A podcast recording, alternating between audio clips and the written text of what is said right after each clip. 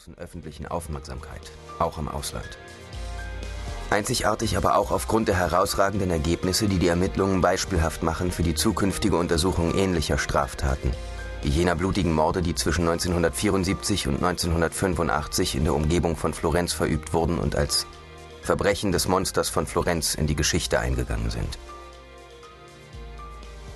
Ich war seit einigen Jahren Leiter der Fahndungsabteilung der Antimafia-Behörde in Florenz und befasste mich mit den Ermittlungen zu den Attentaten von 1993.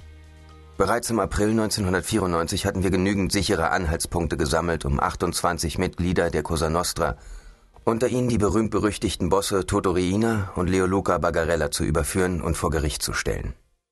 Es war ein historischer Augenblick im Kampf gegen die Mafia, innerhalb derer sich die harte Linie eines Frontalangriffs gegen den Staat durchgesetzt hatte. Mein Dienstgrad innerhalb der Polizei war damals der eines stellvertretenden Vizepolizeipräsidenten, und ich erwartete eine Beförderung, die mich zum obersten Chef machen sollte. Meine Versetzung kam jedoch nicht zustande, sondern wurde mehrmals aufgeschoben, insbesondere durch die Intervention von Staatsanwalt Vignat, der mich für den Erfolg der Ermittlungen gegen die Mafia nach wie vor für unverzichtbar hielt und dies dem Minister deutlich machte, und zwar bis zum Oktober 1995. Zu diesem Zeitpunkt ändert sich mein Einsatzort. Informiert werde ich darüber von demselben Staatsanwalt, in dessen Gesicht ich einen Anflug von Genugtuung zu erkennen glaube. Nach Abschluss der laufenden Ermittlungen soll ich Leiter der Squadra Mobile in Florenz werden. Vignal legt mir sofort dar, dass ich mich dringend dem Fall Pacciani widmen müsse, der am 1. November 1994 vom erstinstanzlichen Schwurgericht in Florenz der Verbrechen des Monsters schuldig gesprochen worden ist und bei dem nun im Januar 1996 das Berufungsverfahren ansteht. Ich denke, Vignard hat die analytischen und kriminalistischen Fähigkeiten schätzen gelernt, die mir geholfen haben, die für die Attentate Verantwortlichen zu ermitteln. Jetzt zählt er auf mich, damit im Berufungsprozess neue Beweismittel vorgelegt werden können, die dazu beitragen, die Rolle des Angeklagten deutlicher herauszuarbeiten, zumal Pacianis Schuld von verschiedenen Seiten in Zweifel gezogen wird. Aber das ist noch nicht alles. Die Tatsache, dass ich mit dem Fall des Monsters nicht im geringsten vertraut bin, erachtet der Staatsanwalt für positiv, da ich unvoreingenommen und vorurteilslos an die Sache werde herangehen können. Außerdem gibt mir Vignard einen konkreten Hinweis, indem er mich auffordert, auch gegen mögliche Komplizen von Pietro Pacciani zu ermitteln. Eine Hypothese, die im Verfahren von 1994 von den Richtern zur Diskussion gestellt worden ist. Ich sichere dem Staatsanwalt also meine uneingeschränkte Mitarbeit zu und verspreche, mich nach meinem Amtsantritt unverzüglich an die Arbeit zu machen. Obwohl es, dessen sind wir uns beide bewusst, eine Herkulesaufgabe ist.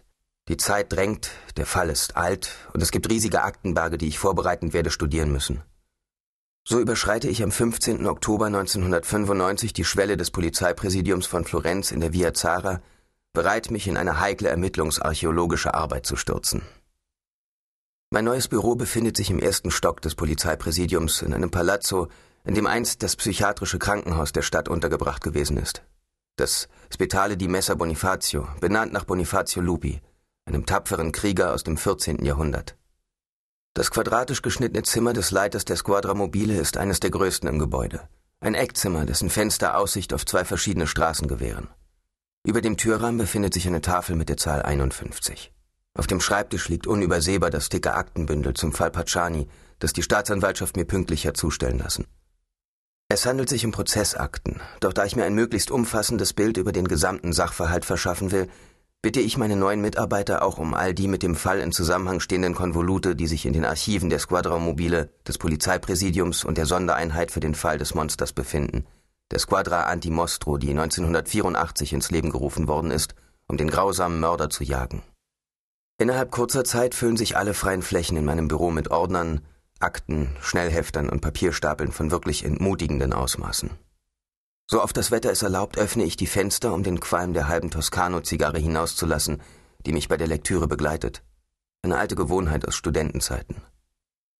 Ich beschließe chronologisch vorzugehen und zuerst einmal eine Analyse der Verbrechen vorzunehmen, um mich anschließend mit der Rolle von Pietro Pacciani zu befassen und zuletzt die sogenannte unterstützende Dokumentation, im Laufe der Jahre angefertigte kriminalpsychologische Gutachten, Zeitungs- und Zeitschriftenartikel etc.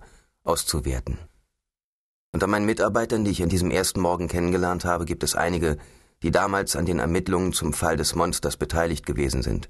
Aber ich beschließe, sie, falls überhaupt nötig, zu einem späteren Zeitpunkt zu befragen. Ich will mich nicht von ihrer Sicht der Dinge beeinflussen lassen. Ich nehme also die Papierstapel in Angriff.